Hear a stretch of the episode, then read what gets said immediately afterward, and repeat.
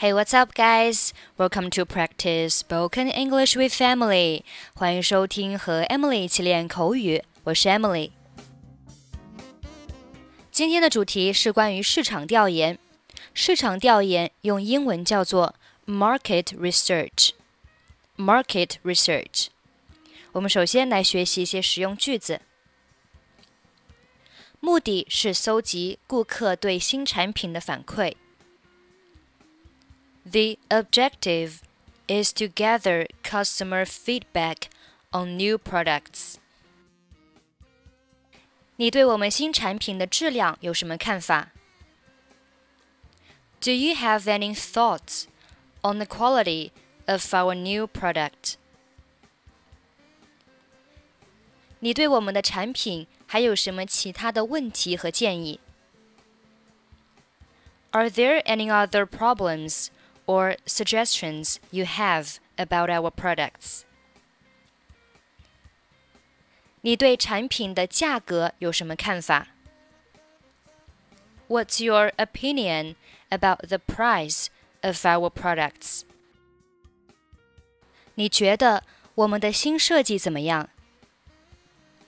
How do you like our new design? 或者是 What do you think about our new design? 你觉得我们的产品价格合理吗？Do you think our product is at a reasonable cost？如何进行市场调研？How is market research carried out？你觉得我们哪个方面有待提高？In which aspects do you think we need to improve. OK，我们来听一下今天的对话 conversation。近几年，我们在电子产品方面取得了很惊人的成绩。In recent years, we have made amazing achievements in electronic products. 我听说了，你们是怎么做到的 ？I heard. How did you do that? 最主要的原因是我们经常做市场调研，研究顾客的态度和爱好。The main reason is that we often do market research, research customer attitudes and hobbies. 据我所知，你们有很多的老顾客。 as far as I know, you have a lot of regular customers. 是的，我们会定期维护老顾客以及收集他们的反馈。Yes, we regularly maintain regular customers and collect their feedback. 你们是如何维护老顾客的 ？how do you protect your regular customers? 我们有专人负责定期联络老顾客，而且对于那些购买很多东西的老顾客，我们会赠送生日或者节假日礼物。这是一个很好的办法，我们之前就借助这个销量得到了提升。不过后来我们也发现，纯粹依靠老顾客也不是一个很好的决策。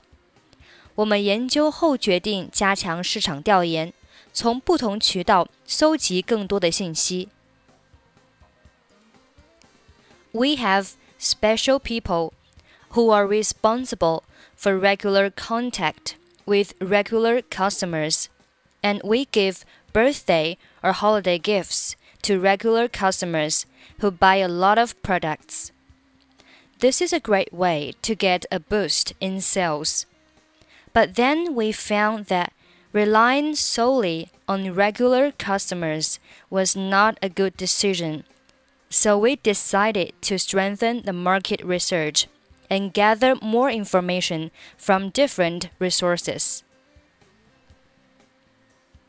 意思是你们只致力于开发新客户。That means you're only working on new customers. 不是的， 我们会坚持对老顾客的做法，并且开发新顾客。No, we will stick to our approach to old customers and develop new ones. 好的，你能给我解释一下市场调研吗？Okay, can you explain the market research to me? 简单的说，市场调研的目的之一就是了解产品是否有市场，以及产品的销售潜力。Well, in a nutshell, one of the goals of market research is to know whether there's a market for the product and its sales potential. 是的，不过我要提醒你的是。 你们千万不能忽略老顾客。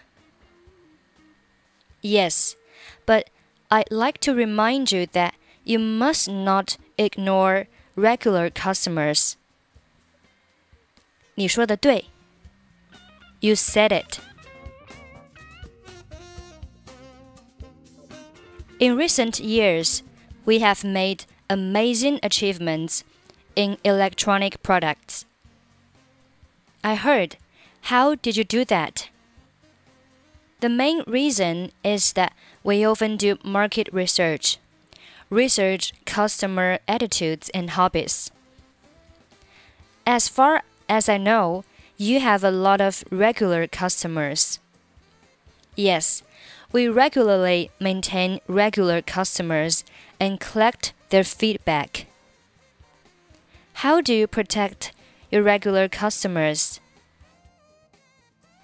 We have special people who are responsible for regular contact with regular customers, and we give birthday or holiday gifts to regular customers who buy a lot of products.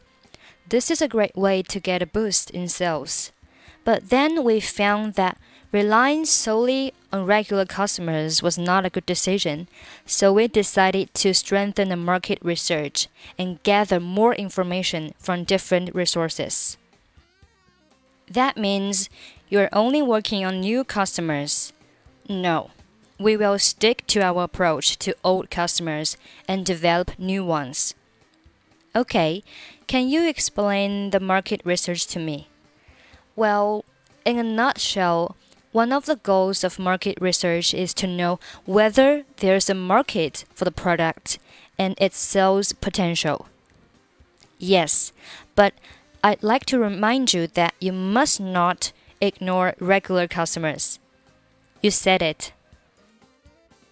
Okay, that's pretty much for today. 想要参与本期节目的跟读版本以及语音打分，欢迎您关注微信公众号“英语主播 Emily”，在公众号里回复“节目”两字即可加入。